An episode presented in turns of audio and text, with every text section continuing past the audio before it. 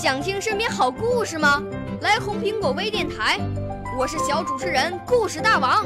想参加娱乐节目互动吗？来红苹果微电台，我是小主持人开心果。想来我们新闻现场吗？来红苹果微电台，我为你做直播报道。想有个机会脱口秀吗？来红苹果微电台，我带你在精彩栏目中互动开讲。我们的语言魅力在这里提升，我们的儿时梦想从这里起航。大家一起喜羊羊。少年儿童主持人，红苹果微电台现在开始广播。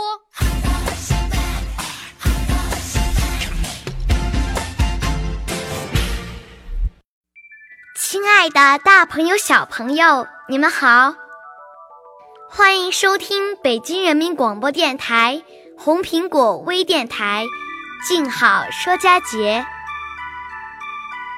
我是来自湖南省浏阳市人民路小学的小主播耿静好。今天静好要说的佳节是上巳节。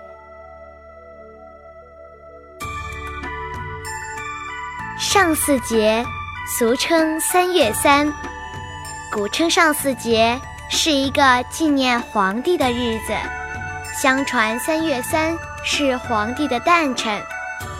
中原地区自古有“二月二龙抬头，三月三升轩辕”的说法。魏晋以后，上巳节改为三月三，后代沿袭。慢慢儿就成了水边饮宴、郊外游春的日子。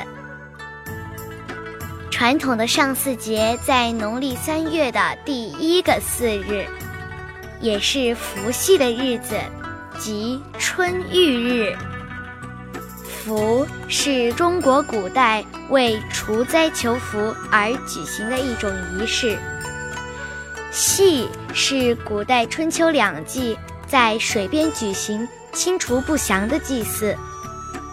据史书记载，东晋永和九年三月三日，王羲之和当时名士谢安等四十一人在会稽郡兰亭集会，行修禊之礼，曲水流觞游戏，饮酒作诗。王羲之将此次游玩记录下来。命为《兰亭集》，并写下千古名篇《兰亭集序》。永和九年，岁在癸丑，暮春之初，会于会稽山阴之兰亭，修禊事也。群贤毕至，少长咸集。此地有崇山峻岭，茂林修竹，又有清流激湍，映带左右，引以为流觞曲水，列坐其次。虽无丝竹管弦之盛，一觞一咏，亦足以畅叙幽情。道教传说，三月三除了上巳节，还是西王母生日，所以每年的这个日子，各路神仙就会赴瑶池献礼祝寿。麻姑献寿的故事就是由此产生的。